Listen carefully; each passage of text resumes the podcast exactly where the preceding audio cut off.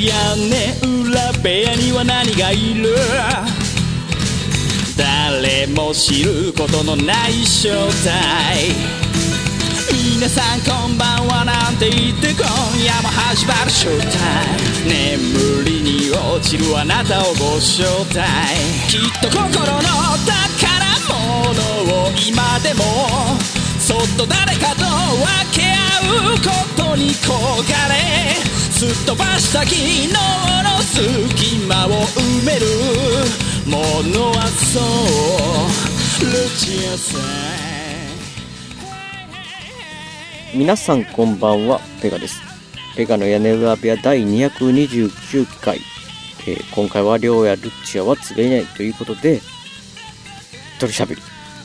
一人喋りになります。しかも、今日はちょっと、まあ、環境、音がね、もしかして違って聞こえるかもしれないけど、ちょっとね、まあ、ロケ、ロ ロケ、ロケって言ったらなんか、すごい良さそうですけど、ですけど、良さそう。いや、まあ単純に、ちょっと外のね、また車の中で。まあまあ、ぜ以前ね、車の中で撮ったらなんか音がすごい悪くてっていうことありましたけど、まあ一応、ちょっと今回は2つ録音手段を取って、まあどちらかはまだましな音声になるとは思うんで、まあもしお聞き苦しいことあったらちょっとね、申し訳ないと思うんですけど、まあ今回は外からの一人会ということになります。えーとね、ハリーポッターシリーズをね、川崎さんゲスト会の時に、まあ見たって話したと思うんですけど、それでね、まあそのハリーポッターシリーズの、いわゆる前日談のファンタスティックビーストっていうのもね、えー2作出てますけど、1と2ってあるんですけど、それを見たからかもしんないんですけど、なんかね、まあ、プライムさんがね、おすすめじゃないんですけど、なんかこう、出てくるわけですよ。あなたが好きそうなみたいな感じで。まあ、それで、サタニックビーストっていうのが出てたんですよ。サタニックビースト。あと、他でもね、ファンタスティックビーストと関係なさそうな感じのよくあるね、なんかこう、見た感じですよ。だって、ファンタスティックビーストって言ったらこう、まあ、魔法の世界ですよ。そのハリーポッターなんで。でね、このサタニックビーストも、ま、魔法っぽいんですけど、どう、どう見てもホラー、ホラー、ホラーっぽいんですよね。でね、またまあ、まあ、B 級的な感じの匂いもしますし、まあなんかこういうよくあるパターンだなって名前が似てる、まあファンタスティックビストに、まあの乗ってみたいなやつだと思ってたんで、もうなんかまあ、見ようとは思ってなかったんですけど、なんかね、気の迷いでクリックしてしまったんですよね、ちょっと。で、クリックして、まあ動き出したら、まあちょっと見るじゃないですか。だね、最後まで見て、最後まで見てしまったんですよ。なので今回はね、映画、サタニック・ビーストというね、いわゆる B 級低予算系の、ちょっとどこの映画かわからないですけど、まあ舞台はブラジルでした。なんですけど、のホラーの話をね、したいと思うんですけども、これ完全にね、まあ、サタニック・ビースト見てる人いるかわかんないですけど、このネタバレでね、ちょっとお話ししたいんで、もう完全ネタバレですよ。なので、ちょっと興味があるっていう方は、あとね、これね、ちょっと、グロい、グロいシーンっていうかね、まあそういうのもあるんですよね、結構。だからそんなんが、なんか好きでちょっと B 級系、ちょっと気になるなって方はね、止めてから聞いてもらうというか、でいいと思うんですけど、まあ、ほ、ほぼ全部ね、ちょっと話したいという感じがするので、えー今回はもう完全ネタバレでお送りしたいと思う、思います。でね、これね、サタニックビースト。もうこれ舞台は先ほど言いましたブラジルなんですよね。こう、最初、こう、バックにこう、えー、テーマが、テーマじゃなくて、あの、タイトル出てくるんですよ。まあ、なんていう文か僕わかんないですよ、これ。多分ブラジルなんで、ポルトガル語なのかな？ポルトガル語かなんかわかんないですけど、えー、また、ネグラって読むかな？わかんないですけど、まあ一応それをね、まあ、自動翻訳で調べたら、黒い森っていう名前でしたね、これタイトル多分。現代。全然サタニックビーストちゃうやんって。やっぱりなんかこう、ファンタスティックビーストに乗ってんちゃうみたいな感じがするんですけど、まあ、黒い森っていう、現代タイトルっぽいです。でね、これ、ブラジルと言ったらアマゾンを思い出すじゃないですか、ジャングル。でもね、なんかね、これ一応これもう、めっちゃ木ばっかし出てくるんですけど、この舞台。なんかどっちか言ったらね、山？なんか日本、日本っぽいっていうか、いや、山間部みたいな感じですよね。あの、森、森、森というか、まあ、なんですけど。なんかすごい、えー、もう、要は田舎ですよ。こう山間部の、なんかこう、全然都会じゃないところ。で、そこに、なんかまあ、黒人のね、おじいちゃん住んでるわけですよ。で、なんかそこに、おじいちゃんがいてて、少女がいるんですね。クララって名前の。クララやったかな？まあ、ちょっと名前、ド忘れして間違ってたすいません。まあ、クラ、クララっていう、あの、白人なんですよ。お父さんって言ってておかしいなと思ったら、まあ、これ5年前に、なんか、森で拾ったって。孫悟空みたいな感じですよね。で、すごい、もう優しくて、とにかくね、この、サタニックビスト、この三冠部ね、皆さんが、皆さんじゃないかもしれないけど、とにかくこのクララとかね、貧困なんですよ、すごい。すごい貧困であの、お金がない。で、なんかもう家もね、掘ったて小屋みたいな感じの近年なんかもう、あの、丸太小屋みたいな感じですよ。もう、ドアも、ドアあったかな？まあ、ドア一応あるんか、ああるんですけど、なんかもう、本当にね、もう、いつの時代なんかわかんないですけど、本当に、えー、ウィッチャー3でできそうな家ですよ。なんかもう。で、とにかくね、全然それね、いや、ウィッチャー3やってなかったらわかんないですけど、あの、もう貧しいんですけど、お父さんね、黒人のお父さん、全然自分の血縁、ね、血も繋がってないクララを大事に育てて、コツコツコツコツお金がないのに貯めててお金。で、誕生日みたいで、少ないお金かもしれないですけど、お札の束をね、出してね、お前のために金貯めてるんだって言って、いや、お父さんそんなって言ったら、いや、もうこれまだね、来年の今頃にはね、首都に行けるぞと。お金すごい貯めてて、偉い人なんですよ。ほんで、このお父さんね、まあ、何がすごいかって、いろんなね、薬を発見してね、調合できるって。なんか、いや、すごい、いや、すごい技術持ってるやんと思うんですけど、でも、お金があんまないですけど、とにかく薬をいろいろ発見したって。でね、このまあ二人は多分つつましく生活してたんでしょうね。で、あの、薬を町に、町っていうかね、村、なんかちょっとまあ、ほんまに離れてるんですよ、ここだけ、家ポツンと。で、ちょっと歩いて多分、どれぐらいか行ったら、一応その、集落、ちょ、ちょっとだけ栄えてるみたいなとこがあるみたいなそこに行っても、あの、発見して作った薬を売ってるみたいなので、ちょっとずつちょっとずつお金を貯めてるみたいな感じなんですけど、で、まあ、ある日、行ってくるわって言ってね、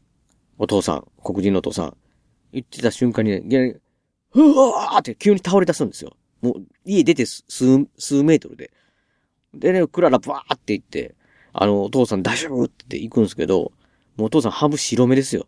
で、なんか、なんか急に声色変わって、なんか、立ち去れ、呪われたものよ。この世の恥となるだけだとか、もう叫ん、叫び出すんですよね。叫び出したら、クララちょっと引いてんすよね。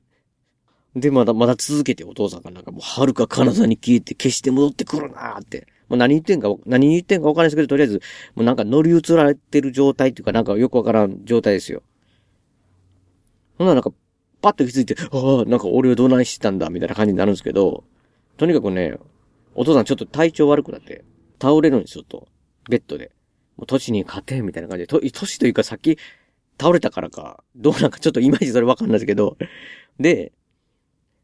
な、も大丈夫よってクララが、代わりに市場に薬売って、売りに行くわって言って行くんですよ。で、薬売りに行く途中にね、なんかこう、まあ、その森を歩いてが、その台車を引いてね、車を引いて、なんかこう、手押し車みたいに引いて、薬を乗せて行くんですけど、なんかね、子供、女の子3人組がね、なんか知らんけどね、汚いもの投げてくるんですよ。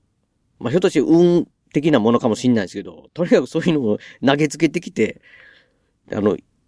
いたずらですかね、あれ。バシャーってかけられるんですよね。で、もうって言いながらもうクララはもう、まあ、子供やることやしなってみたいな感じでバスぐ逃げていくんで、あーってなりながらもね、また市場行くんですよ。で、市場到着すると、ちょっとね、なんか知り合いなんかなこの、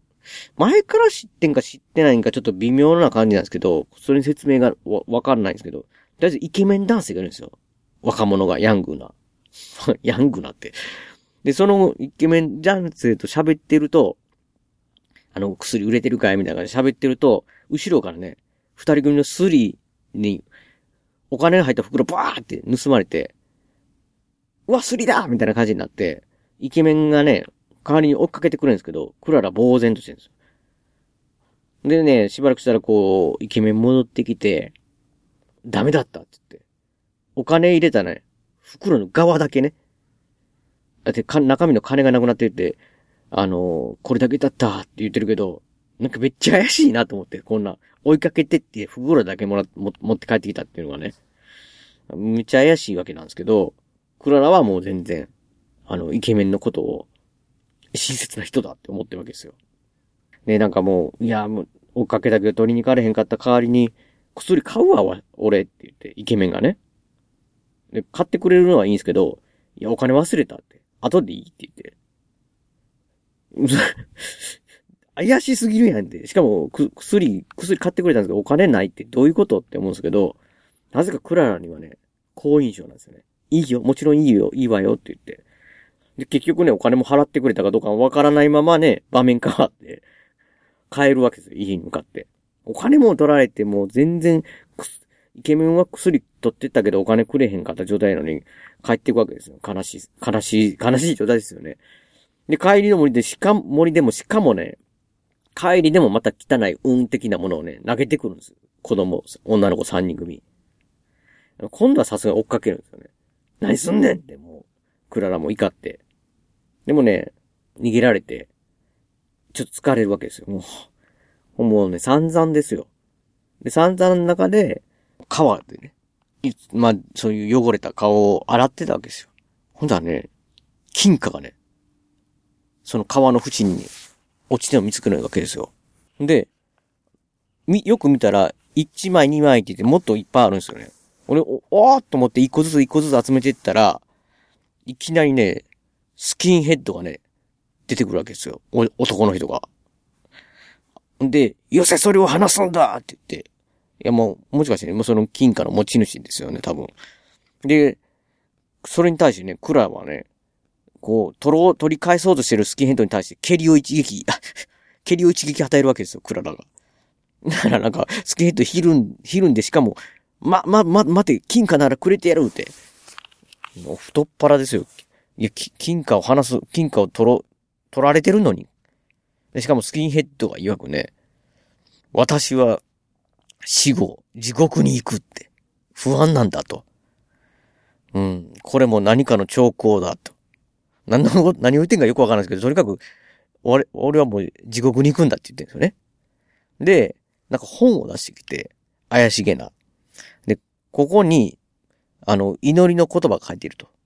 で、それを一晩中唱えてくれたら、俺の命は、魂はね、魂は救われるんだろうとか言ってるんですよね。それに対してクララはね、いや、いつ死ぬか分からへんやんって。いつ死ぬんって。いや、そりゃそうですよね。ほんだら、スキンヘッドはね、いや、わかんねんって。わかるねんっておかしいですけど、この大阪弁じゃないですよ。じゃとにかく、自分はいつ死ぬってもうわかん、もう、もう少し死ぬからって言って。で、まあもしその、祈ってて、周りになんか出てきても気にすんなと。大丈夫やからって。で、とにかく、それで祈ってくれて、あとはもう本を燃やしてなって。他のページ絶対読んだかんでって。って言って、死ぬんですよ。え、死ぬんかいって。ほんまに今死んだなって。どういう状態って。とにかく、とにかくそういうに、祈ってくれ、くれよって言われ、言われながらも、その言うだけ言って死ぬってね。その場で、うわーって。どういう状態って思うんですけど、まあ、クララね、まあ、お金も金貨持ってし、くれるって言ってたし、ちゃんとね、スキンヘッド埋めてあげるんですよ。で、なんかこう、石でこう円を作るわけですよ。置いて置いて。なんかこう、まあその本、どう見てもね、黒魔術っぽい、黒魔術っぽい本なんですけど、まあ、素直なんですよね、クララ。で、ちゃんと本に書かれたように祈ってあげて、ほんだら、急に周りにね、い、いわゆるゾンビ的なね、死者みたいなやつがもういっぱい現れるんですよ。ちょうどね、その時よ、夜なんですけど、お父さんがね、クララ何やっとんじゃい？って言って家から来るんですよ、その円の近くに。ほんだら、ゾンビいるじゃないですか。お父さんね、襲われるんですよ、ゾンビに。だから大丈夫やからって、この円の中におったから大丈夫なのかな祈っている人は大丈夫な、だっていうことなんかわかんないですけど、とりあえずお父さんは大丈夫じゃなかったって言って、襲われて、クララもお父さん襲われてるの見てショックを受けるわけですよ。で、しかも、円から出た、あ、そうか、円から出たから、クララも襲われたんですよ。で、とりあえず園に戻って朝までひたすら祈り続けると。で、ゾンビが、まあ、朝になったらいなくなってるということなんですけど、まあこれによってスキンヘッドは魂救われたのかなって感じがするんですけど、お父さん亡くなるっていうね、代償を受けてしまってゾンビに襲われて。でね、まあ、お父さんをね、まあ埋めてあげて、で、あのまあ言ったら葬式じゃないですけどそういうことやってたら、イケメンがね、ちょっと来てね、慰めてくれるわけですよ。お父さん亡くなったねって。かわいそうにって。って言ってくられることを慰めてるんかなと思いきや、なぜかね、イケメンはね、自分の夢を語り出すっていうね、そこでなんか、俺はいつ、いつかビッグになってこんなとこ出てってやるみたいな感じでね。急にね、お父さんのなんかこう、あの、弔ってる時に、なぜ自分がビッグになるっていう話をしてんかわかんないですけど、それに対してクララが、ちょっと、ちょっといいかなって言って、ビッグにななってやる発言を聞いて思い出したかわかんないですけど、家に連れてってね、スキンヘッドの金貨を見せるわけですよ、袋に。こんなにあんねんこんなにいっぱいあんねんって言って。あかんってと思いながらね、こう見ながら。だってイケメンどう考えても、あの、グルーじゃないですか。なんかこう、スリーのやつと。で、薬代も払ってないわけですよ。映像的にはね。いや、裏で払ってたらわかんないですよ。でも多分払ってないように。で、それに対してね、クララはイケメンに金貨を見せて、一緒に村を出ようって言うわけですよね。ほんともう、その金貨見た瞬間も悪い笑顔です。悪い笑顔、イケメン。でね、まあ、もちろん、行くよ、と。一緒に村を出よう、みたいな感じになるわけですよ。で、次の日かな？わかんないですけど、こう、待ち合わせしてるわけですよ。線路。線路で建物あるってこと。駅かなと思ったらね、駅じゃないんですよ。いや、待ったみたいな感じでこう、イケメン来るんですけど、なんか建物あるだけで、どこ行くのって言ったら、線路を歩いてったら、駅に出るわってくらら。で、駅に行けばどこへでも行けるでしょみたいな感じなんですよね。だからこう、なんかこう、スタンドバイミー的なね、線路沿いを歩いていくんですよ。イケメンとクララ、えー、村から出ようと。これからビッグになるために行って。ね、で、とりあえずまあこう歩いていったら、まるでね、知ってたかのように、まあ銃を持ったね、強盗が二人組で登場するわけですよ。スリと同じ人数ですよ。でね、まあ、あの、カバンをよこせっていうわけですよ。だね、普通は、なんだお前らみたいな感じでイケメンがかばうわけじゃないですか。普通だとね。展開だと、そう思うわけじゃないですか、その、え、彼氏というか。だからね、イケメンは何て言うかって言ったらもう速攻ね、すぐ渡せって。クララ渡すんだ、そのお金をって。この二人組に殺されるから渡してって。もうなんか、速攻ですよ。銃かけ、もう向けられた瞬間。ね、でもそこでね、やっぱしね、クララはやっぱ貧困で苦労してたわけじゃないですか、今ね、ずっと。やっぱりお金の執着っていうか、これは渡せないっていう風に、渡さないみたいな感じでこう、拒否するわけですよ。ほんだらね、これちょっとびっくりしましたね。まあ、だってこれ3人組、まあわかるんですけど、とりあえずその、強盗がクララをバーン撃つわけですよ。ほんだクララバーン倒れるじゃないですか。その瞬間イケメンはね、びっくりするわけですよ。もう動画には、ま、ま、ま、まさかお前撃つか？みたいな感じなんですよ。だからもうセリフ的にはね、バカ野郎何するんだって、その銃撃ったやつに言うわけですよ。二人組の一人にね。まあ明らかにも殺すのやりすぎやろ、みたいな感じでしょうね。だからね、これ仲間れ、なんだ、仲間れってわかんないですよ。言言ったらわかん、あれですけど、クソったれって言ってね、イケメンもね、撃たれてしまうんですよ。ボーンって。ほんで、あの、お金を、二人組のね、撃ったやつが奪って、二人組のね、もう一人のやつはね、ちょっと、え、マジかお前撃つんかい？みたいな感じで、ちょっとまあイケメンと同じ反応ですよ。ちょっと引いてる、若干引いてるんですけど、もう撃ったやつがもうお金を取って、行くぞみたいな感じで、もうちょっと後ろ髪引きながらも、あの、まあ一緒にそいつと去っていくという。まあここでもちろん終わりじゃないのが、まあクララはやっぱし意識を取り戻すんですけど、なぜかね、こう本が要は救ってくれた。要はあれじゃないですか、こう、こう、バーンと撃った時にその銃弾がね、そこにめり込んでって。もうこれちょっと不思議なことにね、外側のね、カバーは傷ついてないんですよ。なんか本がね、開いた状態の中の内側からめり込んでるという謎の現象が起きてるわけですよ、これ。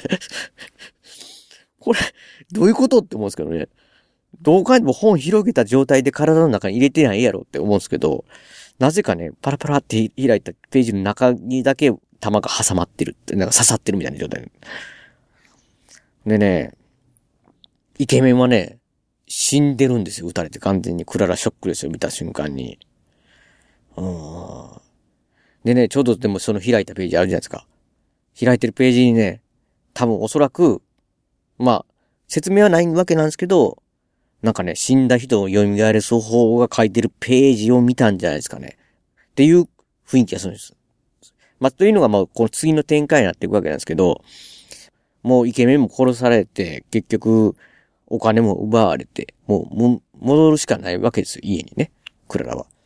ほんでも歩いてったらそっからまた汚いもの、運的なものを投げて、まどんな、どんだけ投げてくんねん、これ毎回。クララ、たまたまですよ、この歩いてるの。いつも決まった時間歩いてるわけなんじゃないのに。まあ、女の子の3人組がね、投げてくるわけですよ。で、今度はね、クララはね、もうまた追っかけるんですけど、もうこれちょっとえげつないですよ。石、その辺の石を持ってて、それを、おっきり投げて、子供の後頭部にガーン激突して、一人のね。で、それを、めっちゃえげつないなと思うんですけど、その一人を捕まえるわけですよ。でね、儀式をやろうとするんですよ。子供を使って。いや、もうね、言ってはいけない、踏み込んではいけない領域ですよね。この黒魔術の、おそらく、えー、動画でもね、これイケメンが倒れてて、イケメンの横でやってるんで、イケメンを蘇らすとするっていうね。あの、儀式をね、しようとするわけですよ。いや、僕その時思ったんですけど、最近ちょっと知り合っただけのイケメンじゃなくて、お父さんちゃうのって。ゾンビに襲われたね。あんだけクララをこと考えたお父さんじゃなくてイケメンをね、蘇らそうとしてると。なんでお父さんじゃないねんって思うんですけど、まあさすがにね、クララもギリギリの段になって、女の子が泣いてるのを見て、手をかけようと、芸人にしようと思ったけども無理だったんですよね。やっぱちょっと人のね、なんていうんですかね、もうその一線を越えずに、まあ、済んだというかね。で、まあ、逃がすわけですよ。子供をね。で、すぐ出てきてって。えー、でね、まあ言ったら、置いてたら、やばいじゃないですか、その、えー、死体ってね、どんどん腐っていったりするんじゃないですか。で、その時に思い出すわけですよ。ほんならね、頭の中でこう、ピューっと回想シーンが始まるんですよね。お父さんが言った言葉を思い出すんですよ。なんか、あらゆる薬を編み出してきた、発見してきたって、わしは、みたいな感じでね。で、肉をね、一生保存できる薬、作り方をお前に教えようって。どんなやねんって、一生ですよ、一生。肉を一生保存できる。まあもちろんそれもね、食べ物肉ですけど、まあそれもすごいなと思いますけどね。で、それをね、まあ、すっごい思い出して、お父さんありがとうって、あ、お父さんこういう風に、これとこれとこれで作れって言ってたなってすっごい思い出してるんですけど、お父さんを蘇らすためじゃなく、イケメン復活のためのね。めっちゃお父さんの記憶を思い出してるけど、え、イケメンを復活させるための肉体保存ね の薬を作ると。っていうね、とこですよ。ちょっとここでね、えー、一旦ね、コマーシャル。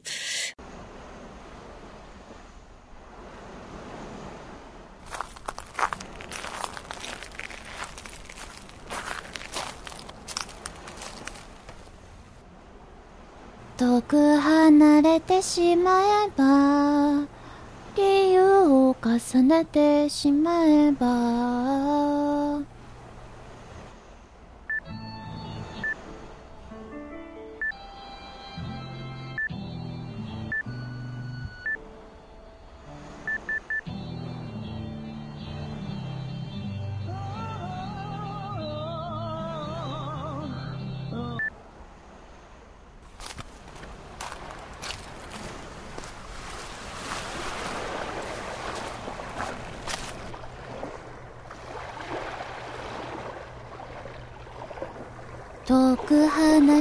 しまえば理由を重ねてしまえば眠れない夜も新しい。変わり果ててしまうのか Keep on running, stay with me 一体どっちなんだろう。二人交わしたものは誰のためのもの？希望ランニングステーレス夢見てたのはこんなものじゃない。希望ランニングステーレスだけど分かっているよ。二人過ごした日々は変わりはしないさ。希望ランニングステーレス夢は終わったけれど忘れたりはしないさ。多分。ボーカリスト笹山。Keep on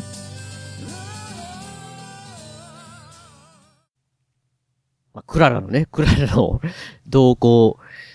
どうなっていくかとこなんですけど、ちょっとね、えーその前に今回のね、えー笹山さんの一曲をね、聴いていただきたいんですけど、笹山さんのね、アルバム、群像スパイクヒルズの曲をね、かけさせていただきたいんですけど、この群像スパイクヒルズはね、今ちょうどね、Amazon プライム会員の方だと、Amazon プライムミュージックってね、その映画もありますけど、ビデオもありますけど、ミュージックっていうのがね、聞き、ある程度こう登録している曲を聴けるっていうサービスなんですけど、その中にね、えー、群像スパイクヒルズがありますので、ぜひね、あの、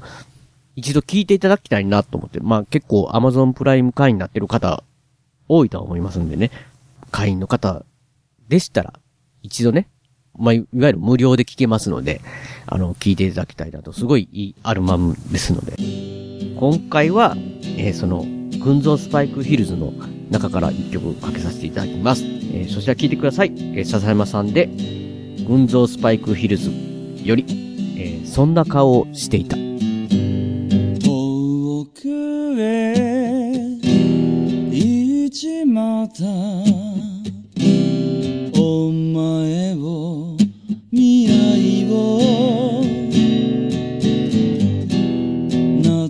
しむようなそんな顔はしないぜ。どこかですれ違ってもどこかも別の顔でなことは。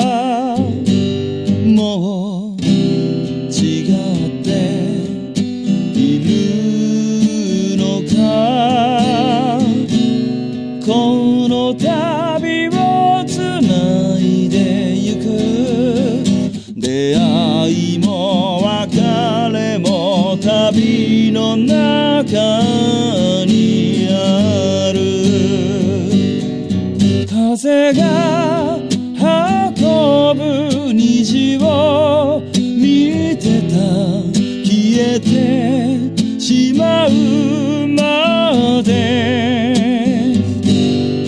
何もないさ初めからさ悲しくてもいい。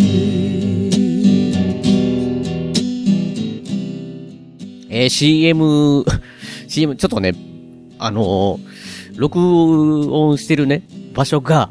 ちょっと移動しなくてはいけないっていう形になったんで、でも CM 入ってしてもらったんですけど、えー、どこまで喋ったのかなと、思い出す。まあ、そう、そうですね。あの、イケメンのね、肉体を、なんか薬をつけて、保存するっていうのね。どこまでだったと思うんですけど、お父さんじゃなくてね。で、そのイケメンの肉体を保存してまた埋めるわけですよ。家の、家の、家の中この、中にね、えー土を入れて、穴、穴、穴掘って土入れてって感じで。まあ、いずれは復活させようと思ってイケメンを埋めておいて、まあ、これでとりあえずしばらくいけるぞと。で、寝てたらね、いきなりなんかこう騒がしい、ね、家が潰されそうな音がガーって聞こえてきて、ものすごく家の周りに人が、人影ができてるんですよ。でね、火をつけろ、燃やせっていう声が聞こえてきて、要はなんか宣教師がね、来て、て、なんかこう、宣教師伝道師なんか、あのーそういう、キリスト教系のね、フランシスコってやつかね、えーその辺の村人を、てか、信者を率いて、まあ、要は、魔女狩りですよ。あいつはサタンを崇拝してんだって。魔女で捕らえろみたいな感じでね。もう、で、もうとっさにまあ、裏口から本を持ってね、えー、クララはなんとか逃げるという、いう形で。でね、ここで、なんですかね、場面展開というか、新しい、新しい人、キャラクターが登場するんですよ。なんかあの、あるお家で、えー、夫婦とおばあちゃんと住んでる人で、男の人でね、なんかこう、鶏好き？まあ、家で鶏飼ってるわけですよ。で、なんか卵をね、産ませて食べるっていう。えー、そのために鶏飼ってるんですけど、その鶏、まあ、いわゆる家畜と呼ばれるものだと思うんですけど、それに、一話一話にね、あの、鶏にも名前を付けてるわけですよ。ゴドフレードとかね。名前なんか、おい、ゴドフレード元気かみたいな感じで。っていうね、ジョゼおじさんっていうのはね、鶏大好きおじさんが登場してくるんですけど、で、その鶏大好きおじさんの家に、こう、クララがね、その、まあ、言ったら、こう、家から逃げ出したわけじゃないですか。宗教のね、集団の人から、キリスト教徒から逃げろって言ってね。で、お腹すぎたわけなんですよね。で、卵を盗み取ろうと、手を伸ばして、盗んでいくわけですよ、卵を。なんてやつやって思うんですけど、まあ、えー、それをね、山の中で食べようと思って、フライパンにこう、火を起こして、そのフライパンにこう割ろうと思ったらね、有精卵なんですよね、なんかこう、なんかこう、ひよこのし、なりかけの、なんかこう、もう、まあ、グロ、まあ、この辺からね、まあ、グロ描写がね、あのこの監督の、なんかグロ描写が 出てくるわけなんですけど、まあそういう、ちょっと気持ち悪い感じのこう、えー、のがね、割れ、割れたら出てくるわけなんですよ。でもそこでクララがね、クララがなんかこう、思いつくわけですよ。いや、これは、あの、願える叶い、願いを叶えるやつ使えるかもってね。鶏の卵いけんちゃうみたいな感じで、えー、っていうのを思いつくわけですね。ほんで、なんかあの、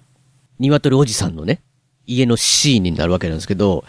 その鶏おじさんはね、あの、おばあちゃんがいるんですけど、おばあちゃんほとんど喋れないんですよね。このおばあちゃんがね、結局、なんかこう、出したかったから出したんじゃないかっていうね、その監督がわかんないですけど、なんかこう、うわ、うわ、ぐらいしか喋れないわけですよ。で、なんかお父さん、お父さんってで、ジョゼがね、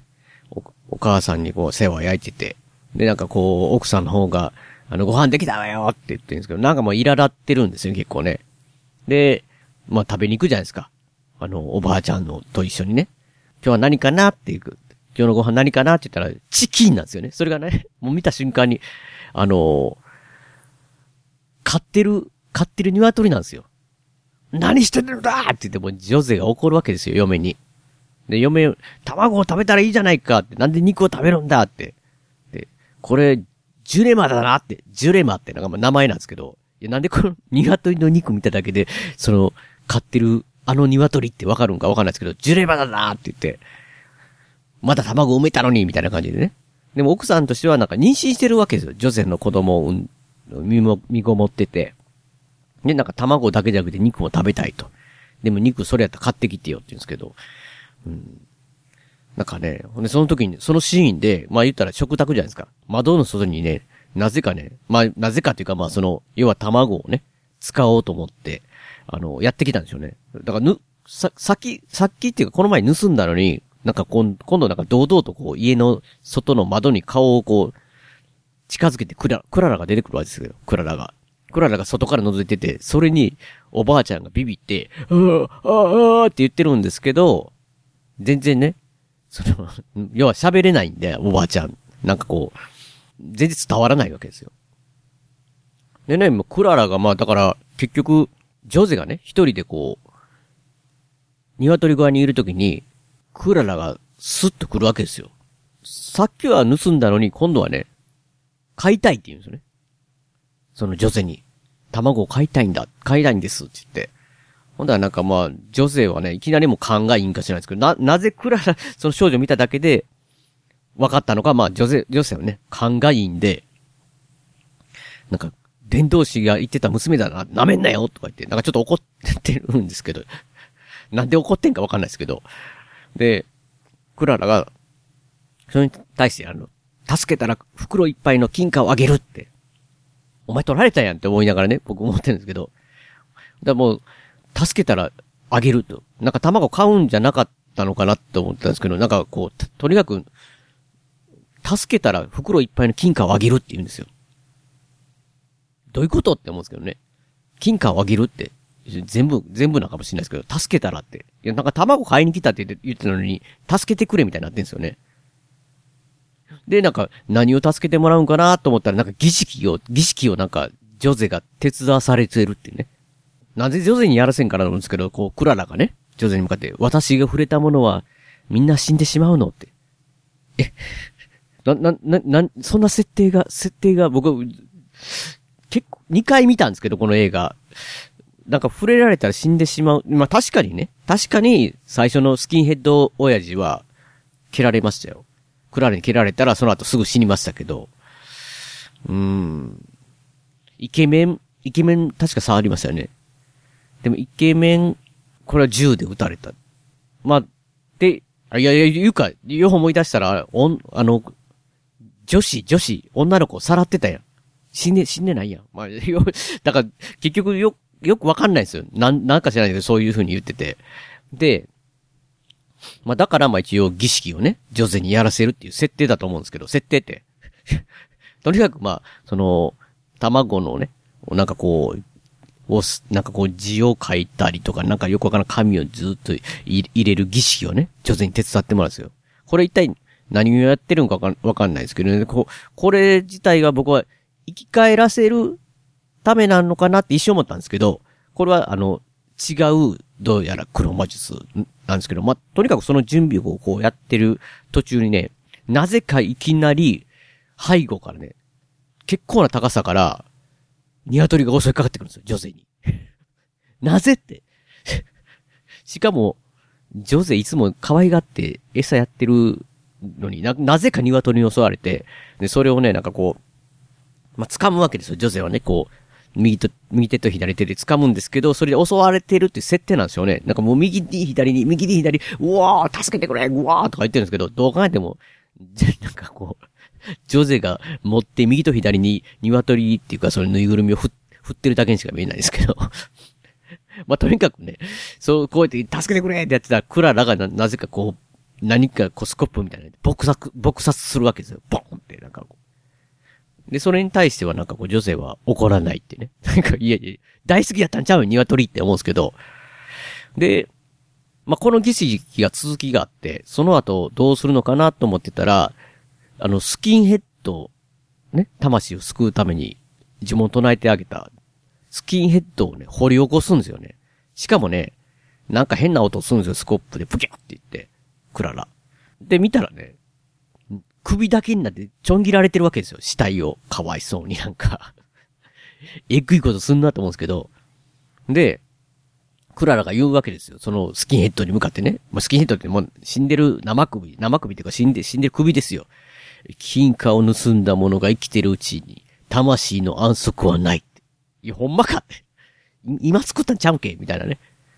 なんかそ、そんなことあんのかって思うんですけど、まあ、とりあえずね、組だけになんかね、されてしまって、しかもね、そこにね、なんかこう、なんか神、神ね、になんか多分なんか字書いてんかわからないんですけど、なんか魔法人的なものを書いてる神をね、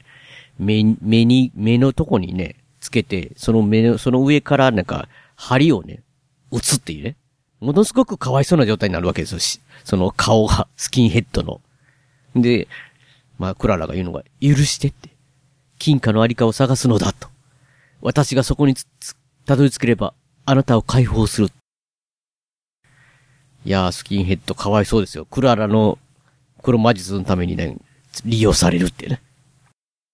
でね、この、だからこの黒魔術がどうなるかというと、結局、強盗から金貨を奪い取るための、いわゆる黒魔術だったみたいで、女性が手伝わされてたんですよね。で、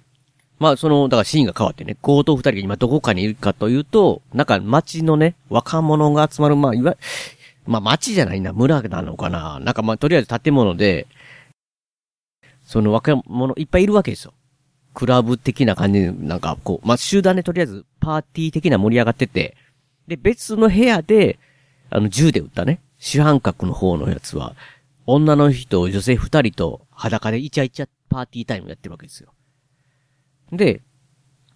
もう一人は、なんかこう、集団の方の大広間でね、こうまあ、普通に過ごしてるって感じなんですけど、で、まあ、その主犯格の方のね、女性二人とイチャイチャしてるところの人のとこに、まあ、あの、鏡があるんですけど、そこをパッて見たら、鏡のところに横にバーって顔が出てきてね、スキンヘッドの。その、しかもスキンヘッドはもうあの目に針刺さった状態ですよ。髪に針が刺さった状態で、こんにちはですよ。で、金貨はどこだーっていきなり言われてビビるわけです。うわーって。でも鏡に映ったもんやから、後ろの、後ろにおるんかなと思って、あの、もうう、何ですかね、主犯格のこの男はね、振り向きざまにいきなり速攻銃を撃つんです。もちろんそこにベッドのとこに行ってた女性が撃たれるというね、とんでもない状態になるわけですよ。で、その声聞いて、あの、もう一人でね、主犯格じゃない方のもう一人の男が、大丈夫かって言って、心配になって、その部屋のドアの外まで行って、大丈夫かって言って、こう、ノックするわけですけど、ノックするタイミングの時に、二人出た女の人、中で一人は撃たれたんですけど、もう一人は、まあもちろん逃げるじゃないですか、銃で撃たれて。その人がドアをバーンって開けて、そのドアにぶつかって、その男の人、もう一人のやつは、失神するっていうね。どういう状態って思うんですけど。で、その女の人を追いかけてきてね、強盗が。なんで追いかけてくんかと思ったんですよ。その、明らかに間違って撃ったんちゃうんってで、もう一人のやつを追いかける意味ないんちゃうんって思うんですけど、どうやらね、やっぱ呪いですよ、これ黒魔術。いっぱいの若者人人間がみんなね、ゾンビ的な顔に悪霊に見えるわけですよ、ゾンビに。で、おーって、ここは地獄かみたいな感じになってたら、なんかこう、あの金貨の袋をね、そいつは持ってるんですけど、それを、ポロポロポロって落としてまうわけですよ。なんかちょっとショックを受けて。んだら、もうそこから、なんかその金貨落ちてるのを見て、瞬間にみんなが、そっから奪い合い打ち合いっていう、大惨事になっていくっていうね。いや、まあだからそれで、クララの方に戻るんですけど、クララは、スキンヘッドのね、あの、目突き刺したところ、頭のね、ところを埋めこ、また、それまた埋め、その状態で埋められてるわけなんですけど、そこでこう、寝転んで寝てるわけですよ。寝てたら、夢を見て、その黒魔術的なことですよね。その、いわゆるその、あの、若者たちっていうか、その強盗二人がいる場所を頭の中にピューって出てくるわけですよ。あそこかって場所がね、わかるわけですよ。黒魔術のおかげで。で、寝てたんで起きたら朝ですよね。翌朝だと思うんですけど、あの、その若者がいてたパーティーの建物のとこに行くんですけど、行ったらもう大惨事の後じゃないですか。みんな全員死んでる。全員死んでるわけですよ。どういう状態と思うんですけどね、本当にね。もうえぐい状態になってるわけですよ。で、いや、ただ、実は、一人だけね、その、ベッドの下でね、あの強盗の主犯格じゃない方の片割れ片割れだけは、あの、ベッドの下に隠れて生きててるんですよ。で、一応そこに、ま、金貨もあったわけなんですけど、助けてくれって言ってるんですけど、もうクララが覗いたら、クララの周りにね、悪霊が見えるわけですよ。そいつも呪われてるんで。助けてくれって言ったら金貨だけね、とりあえずクララを回収して、一言ね、日が昇れば彼らは消えてるわって言って去っていくんですけど、まあ、去っていくんですけど、自分の家の方に戻ってきた時に、まで戻ってきて、だ、追っかけてくるわけですよ。その強盗のもう一人生き残った方がね。もう呪いを解けお願いだって言ってね。で、それに対してね、あの、もうすごいしつこく言われて、まあ、しゃあないなと。クララも、助けたるわって言うんですけど、いやいやいやいやいや、自然に日が昇れば彼らは消えれば言うてたやんって。思うんですけど、まあ、とにかくね、まだ、あ、呪われてるから消えないんでしょうね、多分わかんないですけど。うん、しゃあないなって言ってクララは、とにかくスキンヘッドの首を出そうか、と。で、穴を掘って、って言ったら、え、首どっか行ったって言ってね。首、首どっか、首、首の目に刺さった針抜かんとって。でもどっか行ったって。もう完全に最初のなんかスキンヘッドのおじさん死んで、魂で救う。もう絶対成仏できへんなってね、これも完全思うんですけど。だからとりあえず首がどっか行ったんですよ。首がどっか行ったっていうのも、うん、結局謎のままで終わるんですけどね、これ。いや、わ、どっか行ったままで終わるっていうね、ひどい状態ですけど、まあ、とにかく、それに対してもう、強盗は呪いがまだ解けれないと。だ別の方法をするしかないやんってなって。で、まあ、この呪いをね、まあ、解くのが大変なわけですよ。で、一応、まあ、その、もう黒魔術マスターにいつまでかになってますんでね、クララは。あのーある方法しかないと。その方法がですね、お墓ですね、墓にこもるしかないと。あの、土埋めて、棺桶の中に入って。で、生き埋めの状態で、3日間、3日間大作戦ですよ。生き埋め3日間大作戦。3日間墓に入って、悪霊に死んだと思わせると。思うんかいって思うんですけど、悪霊って。あ、折れへんな、折れへん、あ、死ん、墓あるわ、死んでるわって、なんか、なるんかわかんないですけど、とにかくそれしかないって言ってね、クララが。で、え棺桶、もうとりあえず穴をね、掘って、棺桶入れて、棺桶に、えー呼吸用、呼吸できるようなね、竹筒を、ちゃんと穴を開けて、そこに刺して、そして、えーその強盗に、バナナを、と、水を渡して、土を一生懸命全部埋めていくと。でもとにかく強盗のためにね、自分を襲われた強盗のために頑張るクラ、クララなんですよ。で、そこで埋めて、祈る、祈ってるわけですよ。また呪文ね。あの、黒魔術の呪文を。多分これいるんですよね。で、読んで、こう、呪文を、そういうの、は、墓の上で読んでたらいきなり後頭部クララが、殴られるって、ゴーンって言って。もう、なに、なんでこんなこと思うかなと思ったら、あの、いわゆるあの伝道師のね、えーフランシスコの集団が襲撃して、クララは拉致されると。あの、まあ、棺桶の中入ってったやつはどうなんねんっていうところなんですけど、で、その頃ね、ニワトリ大好き女性おじさんいいじゃないですか。で、なんかね、儀式に、あの、要はあの、お金をね、お金を、金貨を、え取り戻すために使った儀式あるじゃないですか。あの時に卵になんか字書いてたんですけど、その卵をね、そこ置いたまましてたんですよ、その鶏小屋に。まあ、まあ、そのせいかもしれないですけど、他の卵に、なんかちょっと異変が起きてるわけですよ。異変が。妙にね。なんかその、卵をね、振るとね、奥さんがお腹いててててとかなったりね、なんか嫌な感じがあるんですけど、でね、あのークララは、目覚めるんですよね。拉致されてて、そういえば。そういえばって、拉致されてて目覚めるんですけど、どうも地下室らしい部屋なんですよね。で、なんかこう、女の人と男の人いるんですけど、フランシスコとね。フランシスコと、テッシャの女なんですけど、二日間寝てたって。寝てたらしいんですよ。でね、このね、実はこのキリスト教の伝道師らしいフランシスコ、こいつ実はね、全然キリスト教の伝道師でもなくて、この二人とも悪魔崇拝者なんですよ。いわゆる。で、その、クララが持ってる本をね、探してたんですよ。この本がね、シプリアーノの失われた書だとか言うんですけど、まあ、とにかくすごい書物なんですよ。その悪魔崇拝者には。でね、フランシスコはこの書を使って、まあ言ってるのは未だにね、この悪魔を呼び出して生贄を捧げて、悪魔を呼び出した奴はいないと。で、それをさえできたら何でもできると。それをだけを求めて探してたと。なぜキリスト教の伝道師のふりをしてたのか、それの方が探しやすかったかわかんないですけど、で、どうもその、なんか、悪魔を呼び出すには、処、処女の生贄と、この本のなんか、まあその、ね、やり方が必要だったみたいですけど。で、要は、クララが処女みたいで、で、要はもうクララを生贄にして悪魔を呼び出そうっていうすごいことを考えてたわけです。フランシスコとこの手下の女が。ただね、ここがちょっとまさかの展開っていうかね、縛られてるわけですよ。クララはね、もう手とか足が。で、それに対して、ま、クララを殺す、こる、こるなまあ、儀式に使おうとしてね、ナイフとなんかお皿を持って、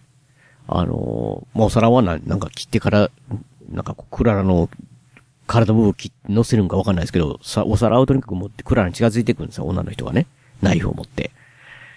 もう、んでフランシスコはその、いわゆる黒魔術の呪文的なものをね、唱え始めるんですよ。もう、クララピンチですよ。ただ、そっからでね、まさの展開ですよ。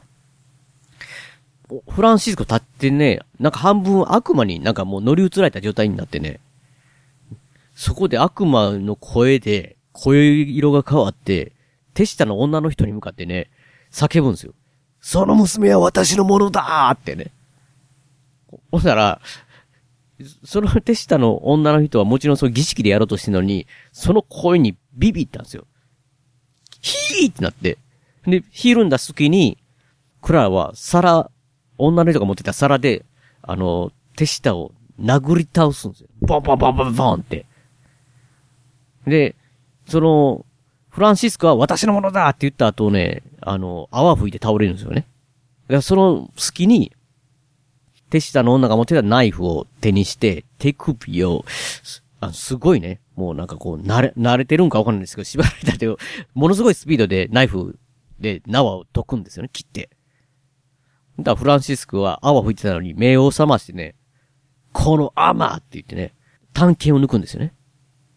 だからもうあれですよ。1対1でじゃないですか。クララはナイフを持った状態。で、フランシスコは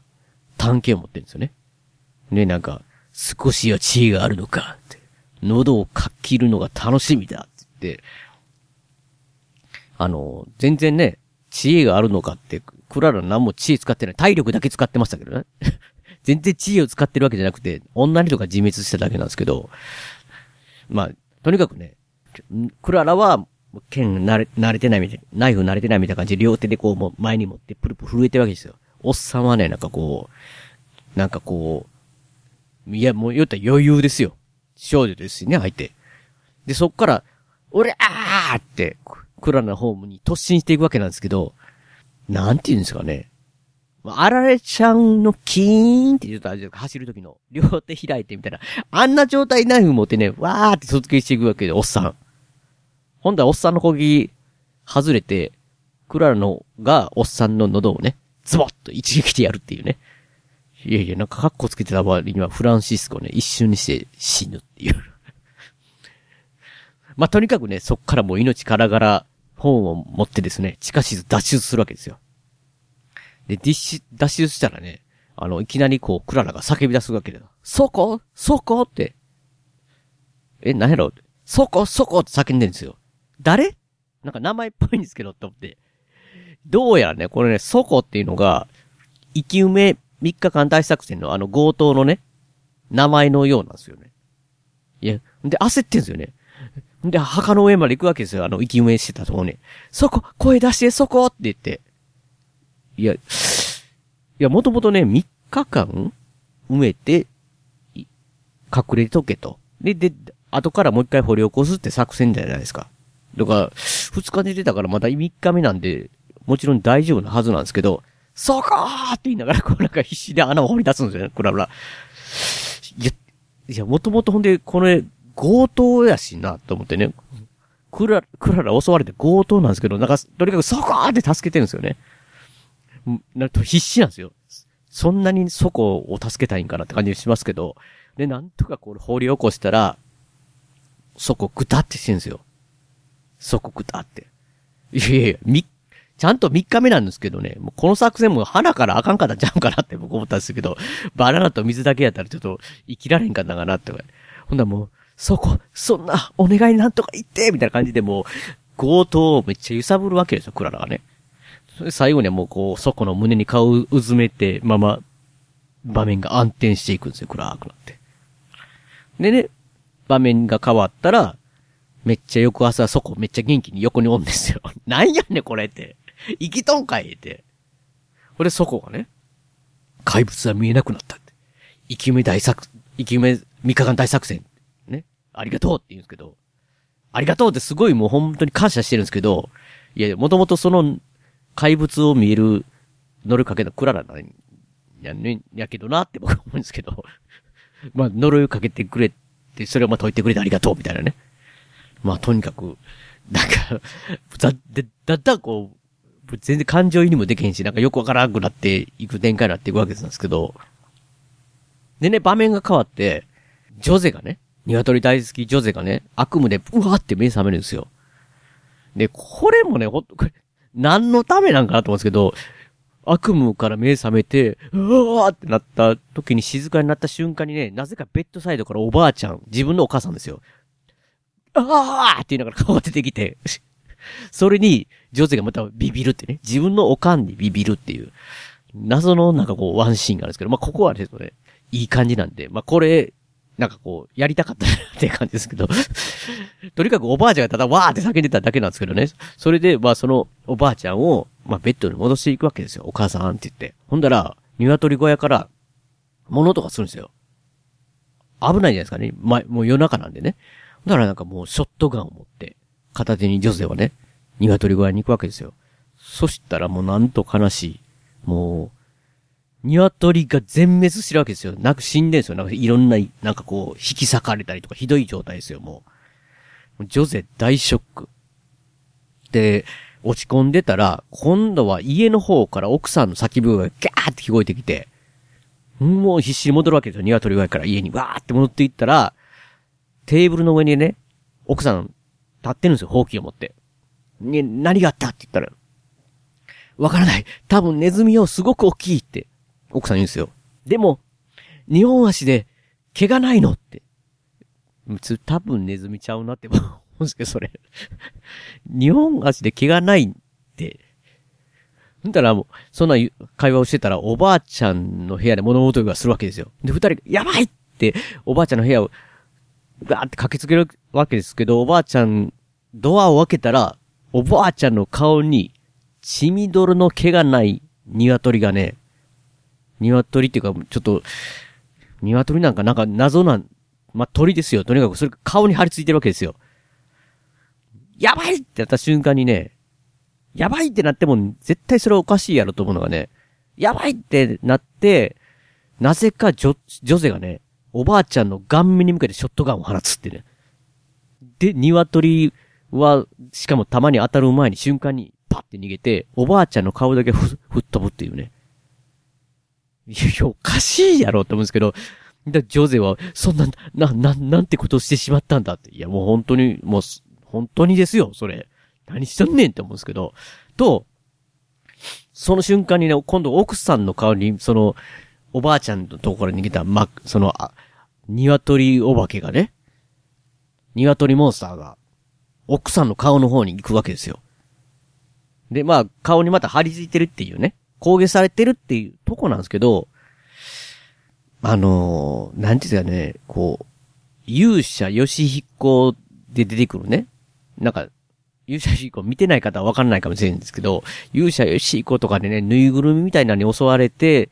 あの、ヨシヒコとかが襲われてる時って顔に、うわ、ついたって言っても自分でぬいぐるみを押さえてね、ね、こう、ギャーギャーって言いながらこう逃げまとってるけど、どう考えても自分でそのぬいぐるみ顔に押し付けてるやんっていう、もう、まさにそれなんですよ、本当に。どう見ても人形的なものをね、落とさないようにその奥さんが必死に自分でも持ってるっていうね。持ったままうろうろしてるギャーギャーギャーって言ってるしか見えないんですけど、そこで最終的に最後その鶏を自分で前にポーンって放り投げて倒れるみたいな感じで、奥さんが。まあ、悲しみますよね、女性は。いや、で、でも、死なないでくれって言ってるんですけども、全然僕入ってこないですよね。どう見てもぬいぐるみポンって掘ったやん、みたいな。で女性はね、ああ、ああ、ってもう天を仰いでるわけですよ。もうそしたら、あのー今度ジョゼの方に、後ろから鶏、鶏系、鶏モンスターが襲ってくるわけですよ。だから、もう、落とさないようにね。落とさ、もういい、はっきり言いますよ。落とさないように両手でしっかり持ちながら叫ぶんですよ。離れろーって、離れろーって言いながら、落とさないように両手で持ってね。もう、ちゃんと持って。で、最終的にその鶏を壁にポーンって投げるんですけど、あのそこまでね、もう一瞬一瞬しか、まあ、映さないわけですよ。はっきりはっきり。ここでね、もうはっきりモンスターを映すシーンが出てくるわけですよ。ボーンって壁に当たってポチって落ちて、壁沿いを歩くんですよ。全身が見える貴重なシーンなんですけど、なんかね、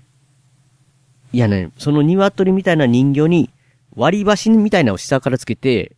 上下に動かしながらこう、前に、なんか人形劇みたいに行ってるみたいな感じの動きなんですよね。でまあまあ、僕何回か見たら、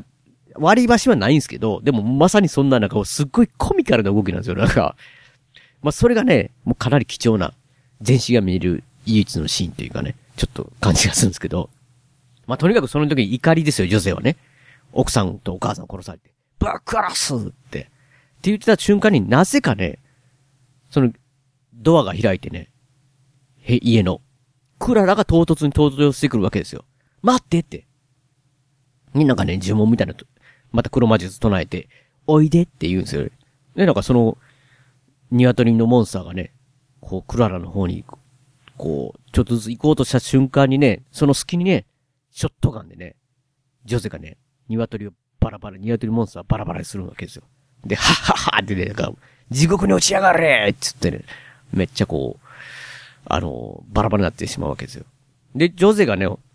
モンスターいなくなった後、クララに、次はお前だ、この悪魔めって。俺の人生を壊しやがってって。で、めっちゃ向けてくるんですけど、銃を。まあ、どっちかってクララ今助けようとしてたし、しかも、もともとその、これ金貨をもらえるっていう欲望の約束に、儀式、手伝ったんちゃうんかなって、僕は思うんですけど、女性にね、対して。で、しかも儀式に使った卵をそのまま、小屋に置いてきたのがあかんかったんちゃうかなって思うんですけど、もう女性は、母さん、息子、妻、みんな死んでしまった。次はお前だって言ってね。もうなんでそんなんかわかんないですけど、悪魔の娘に地獄に送ってやるみたいな感じなんですけど。で、もう、クララは一応ね、約束してた金貨ね、取り返したんで強盗から、えー、投げる投げ続けるんですけど、床に対してコロコロ、ゆ、パラーンってね。女性、金貨にくらむ、目をくらむんかなと思ったら、あの、あれですよね。こんなものじゃ償いにならんと。地獄行きだって。もうめっちゃ怒ってますやんって。もう恨、恨んで。んで、クララが、いや、誰も死なせる気はあって言ってるんですけど、だいぶね、クララの周りも死んでるやんって思うんですけど、ほんならね、その時に、もうクララ、もう撃たれるんかなと思った瞬間に、死んでった奥さんの、死んでるんですけど、奥さんのお腹が動くわけですよ、なんか、ぷくぷくって。それに対していきなりジョズが、む、息子だむ、息子だって、い、生き、生きてるぞどうすればいいっていきなりこう、クララに対してね、地獄行きの相手の方にね、聞くわけですよ。どうしたらいいって。いや、さっきまでなんかもう殺す気まんまやったのに。で、まあ、クララは、それに対してどうすればいいって、返答に対して、まあ、黙ってね、ナイフを、女性に渡そう、渡そうとするんですよ。で、女性ができないよ、お金、お腹を裂くなんてって言って、む、む、息子を助けろ、お前って言って、早くって言ってね。もう、お願いだみたいな感じで、こう、今度はクララに地獄行き予定のね、相手に懇願するわけですよ。だからまあ、仕方なくね、お腹を裂いて取り出すんですね、クララはね。だからまあそこから出てくるのは、まあまあ想像通りですよ。普通の赤ちゃんじゃないわけですよ。もう、なんか、と、鳥っぽいモンスターの赤ちゃんみたいなのが出てくるわけですよ。そんなもう、ジョゼも大体分かってたやろって気がするんですけど、分かってなかったでしょうね。もう、息子を助けろって言ってた瞬間3秒でね、そいつを近づけるなって叫んでましたよ、もう。な、ななんやねん、もうや、ややこしいなってね。いや、もうもちろん、自分の息子だと思ったのに、モンスターみたいになったっていうことだ、なんですけど、もうなんかもう、もうなんかこう、もう、すごい振られて、振られるなって感じ。いや、わかるんですけどね。で、まあ、とにかく、まあ、そんなもう、近づけるなって言われたから、まあ、もうそのモンスターの赤ちゃんを、引き取ってね。で、逆になんかこう、クララがアイデア浮かってるわけですよ。もうこのモンスターみたいな赤ちゃんなわけですよ。赤ちゃんっていうかもうなんか鳥みたいなやつなんですよ。こいつを生贄使って儀式やしたら、多分人より心痛まんちゃうかなと。要は、いわゆる生き返りの黒魔術ですよ。もちろんお父さんじゃなくてイケメンにね、イケメンを復活させるための黒魔術に使えるんじゃないかと、いうことをして、家に帰って、イケメンの体を掘り起こしてね、出して、もちろんあの、肉、永久保存の肉、肉保存の方法で生きてる、生きてるんじゃなくて、肉は腐ってないんで、そこで、黒魔術を行うわけです。その赤ちゃん、もう赤ちゃんのひどい話ですよ。モンスターといえど、と思うんですけど、それを生贄に使って、イケメン復活成功ですよ。でね、イケメン復活って、イケメンは言ったら、銃でね、仲間に撃たれて、死んだってことで、ね、あの、クララが、撃たれた時も何すんねんと。お金奪うだけやったんだけちゃうんかいみたいな感じでノリやったわけじゃないですか。でね、もうそれを助けられたわけですよ。死んで、また復活ですよ。で、感動のね、キスが、始まるのかなと思ったら、イケメンはね、生き返ったイケメンはね、いきなりクララを羽交い締めにして襲いかかってくるってことですよ。でクララもうノックダウンですよ。もう、朦朧みたいな状態なわけですよ。いや、なんでって思うんですかね。なんかもう、元々のね、お金を奪うだけで、クララとかを別に騙すだけでお金だけを取るだけのイケメンやったのになぜかね、イケメン、イケメンクララに憎しみ抱いてるやんって。まあ、とにかくもうクララピンチですよ。生き返らして好きだったイケメンに襲われて、もう、もうとし、もう死にかけてる状態ですよ。うん。でね、そこでね、やっぱり、こう、イケメンが実は悪かったっていうね、回想シーンが出てくるんですけどね。なんかこう、あの、最初のスリの時に、追っかけてるふりしてたけど、実はそいつらの仲間だったとかね。いや、もう、もうみんな知ってたよってね。みんな知ってたよで、とりあえずまあ、な、なんで、こう、襲いかかってきたのわかんないですけど、まあ、とにかくクララは、絶対絶命ですよ。でね、そこにね、でもね、なぜかね、強盗仲間、イケメンの強盗仲間のソコが登場するわけです、ソコが。で、いきなりね、おいクソ野郎って言って、斧で一撃でイケメンの肩に斧一撃食い込むわけですよ。グリッ草って。いや、いや確かにクララ襲われてて、イケメンが襲ってたのを、もし、後ろから見たとしても、なんもそこまでやらんでもって、殺人ですやんって思うんですけど、しかも元仲間やったんちゃうのって思うんですけど、しかもね、イケメン自体を裏切ったのはね、そこともう一人のややつがイケメンを撃ったからなったのに、どういうことって思うんですけど、でも、クララが来てくれたのって、強盗にね、ふらふら、もう状態のクララが言うわけですよ。強盗に来てくれたのってよくあるんですけど、あの、だから、そこがね、後をつけてきたって。いいつからどこからつけてきたんかなってね、ジョゼの家もついてきたんかなよくわかんないですけど、とにかく、まあ、それ、まあ、後をつけてきたって言ったらね、すべては解決できる、こあの、パワーワー、パワーワード、パワーワード、よくわかんないですけど。で、クラに対してそこは言うわけですよ。君はいい子なのに、男は悪いなって。いやいや、えいい子やったらお前騙すなよ、そこって思うんですけど。ただね、これで恐るべきことが判明するっていうかわかるんですけど、恐る、恐るべきことが起こるんですけど、イケメンね、肩の奥まで斧食い込んでんのに死んでなかったんですよ。どうもね、人間って復活した時はね、人間じゃなくなってしまうんじゃないかなって。いや、全然説明はないんですけど、とにかく、斧でぐさって切っても、もう死なないわけですよ。で、もう逆にイケメンはね、そこに襲いかかるんですけど、超パワーなんですよ。とにかく超パワー。もう壁の方にね、そこ、イケメンにガーンって追いやられるんですけど、イケメンね、手首こう握ってて、パワー、パワー勝負ですが、それがね、手首ご、手首ごとボキって折るんですよ。イケメンのパワーで。もう完全にね、イケメン人間やめてしまったんやろうなって感じがするんですけど。っていうかまあ、クララにやめさせられ、やめさせられてしまったような気がするけど、イケメンはね。で、絶叫するわけです。手首、ボキ折られて、そこが。うわーって言って。ねそこでちょっとイケメンはね、なぜかよくわからん、こう、そこの顔面にね、ガーって噛みついてるんかなって見せかけてね、ただ、キスをしてるって、ね、チューをしてるっていう謎攻撃をイケメンがしだすんですよ。これ、これは一体何だったって僕、いまいちわかんないですけど、僕、なんか顔にイケメンが噛みついて、ブワーってこう首のところ辺とか引きちがれ、きっちぎられるんかなって僕めっちゃ思ってたんですけど、なんていう、離れたら何もなってないですよ。そこ。だから完全に多分、チューしただけというね、謎のね、キス攻撃をやってたりするんですけど、でね、それをもう意識もろともうクララは横で倒れながら見てるわけですよ。でね、もうどうすんかなと思ったらもう最後の手段ですよね。自分の手首をね、切り出すんですよ。恐ろ、恐ろしいことですよ。自分自身が、だから、処女の自分自身が生贄になって、死ぬ代わりに、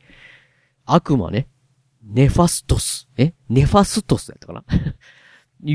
とにかくその悪魔を召喚するわけですよ。僕も見ながらね、これマジかなって、この低予算、低予算っていうか、これで、悪魔出すのって。すごいこと、お、ころ、え、無理、無理ちゃうのってみんなが心配をするんですけど、もうクララはね、もう、この世界を血で塗りつぶせーとか絶叫してるわけですよ。え、でもって、いや、イケメン倒すだけでいいんちゃうのって、なんか偉い、もうなんか、全世界を、とにかくなんかこう、血で塗りつぶせどういうことって思うんですけど、ネファストスよ、今現れたわえーってね、言いながらね、クララはもうバタって倒れるわけですよ。だからね、部屋の隅からね、出てくるんですよ、悪魔が。ネバストス。どんなんかなって思ったら、まあ、まあ、まあ悪魔ですよ。悪魔なんですけど、まあ、最近見る戦隊ものとかね、ライダーもので、で敵でいそうな感じの着ぐるみ系の、まあ、等身大のやつでした。で、まあ、まあ、ただ、まあ悪魔ですよ。で、その悪魔がね、イケメンにグワーって襲いかかるんですけど、なんかね、一撃でね、人間で亡くなったイケメン、人間で亡くなったイケメンだいぶ強そうですけど、一撃で体ブワー引き裂かれるんですよ。やっぱ恐ろしいものをね、クララは蘇らせてしまったと。も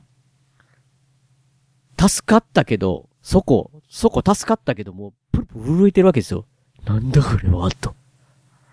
もう静寂ですよ、その中。むっちゃくちゃ強いんで、これ、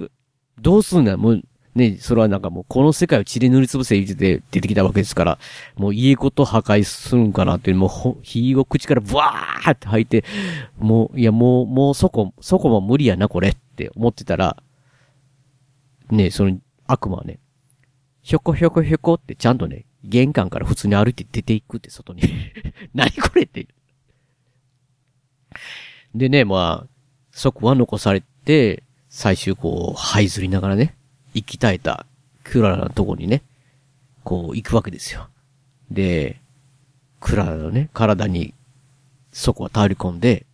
外ね、優しくなんかこう手で、クララの頬をね、顔を触れてやるんですけど、いやいやいやいや、そんな深い愛、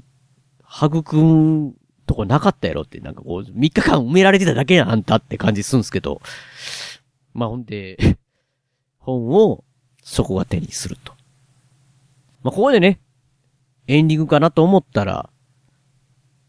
クララが、パって目が覚めるシーンが始まるんですよ。パってね。え、どういうことって思うんですけど、生きてたんって。いや、これね、実はね、クララは実際シーンなんですけど、やっぱりね。蘇らされたと。何年後かわかんないですけど。目の前にね、なんか地下室みたい。まあ、地下室ってどう考えても、フランシスコ対決した地下室もう一回使ってんちゃうかなって僕か、勝手に思ってるんですけど、その地下室で、なんかスキンヘッドのね、黒魔術の女、女の人がいるわけですよ。で、後ろにね、銃を構えた男たちもいっぱいいるわけですよ。で、女が言うんですよね。彼女に利用価値があって。で、男が、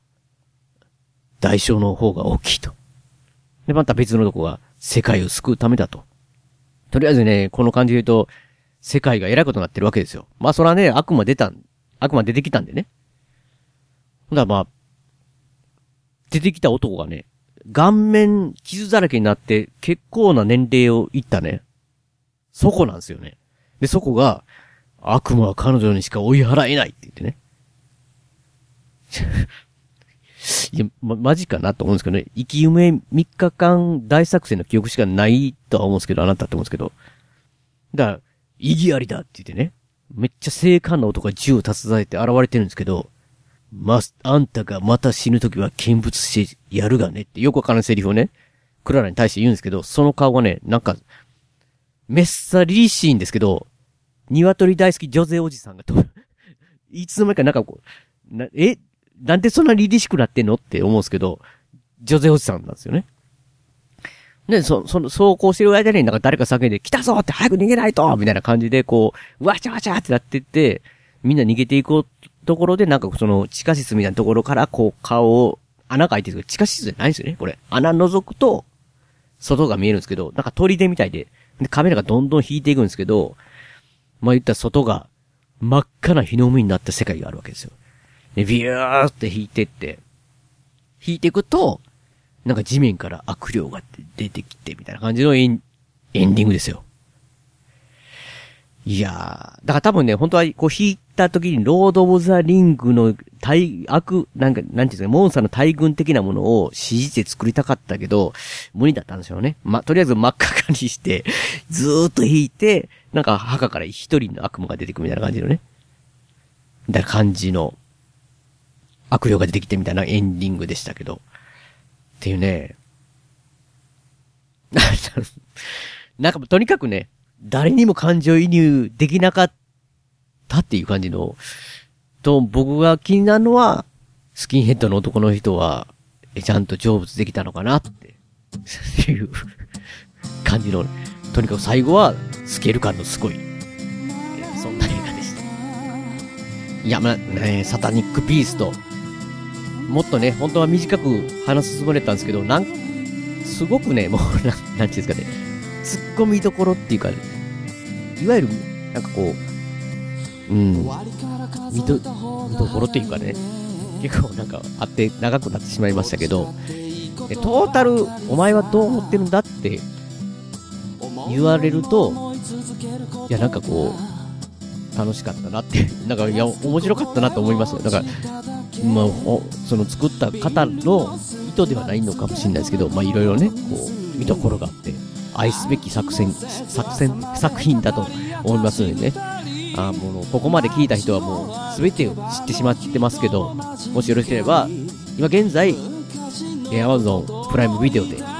は、あのー、字幕版の方かな、えー、あると思いますので、もし気になった方は、ぜひね、見ていただきたいなと。サタニックビースト。結局どこがサタニックビースト？なのなんかクララがサタニックビーストだったのかもしれないですけど、えー、とは思います。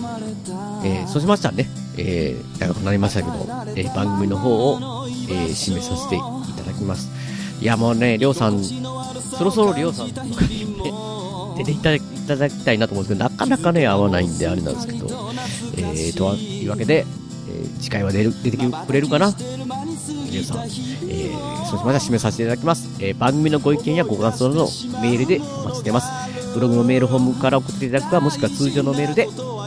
アルファベットで、ペガ、屋根裏アットマーク Gmail.com、ペガ、屋根裏アットマーク Gmail.com 宛てでお願いします。えー、今回のエンディングも、えー、笹山さんで、スルリです。えー、スルリを含む笹山さん関連デジタル曲、こちらの方は iTunes ストアや Amazon MP3 で購入できます。CD などはオンラインストア、リビングオンザレコードで購入できます。オリジナルフルアルバム、シャネクサイ、セカンドフルアルバム、灰の水曜日も絶賛発売中ですので、よろしくお願いします。あと、アルバム IGE、こちらの方は全国レコード CD ショップで取り扱われてますので、お店でもお取り寄せもできますので、よろしくお願いします。えー、そ、そし、えー、今回ね、書きさせていただきました、えー、アルバム、群像スパイクヒルズは、え、現在、Amazon プライムミュージックの方でも、えー、聞くことができますので、ぜひぜひ聴いてみてください。よろしくお願いします。では、また次回の配信でお会いしましょう。さようなら。大事なことはいつも伝わらずするり相変わらずのままでいられた二人街はもうすっかりと懐かしく変わり昔のことと分かりすぎる一人。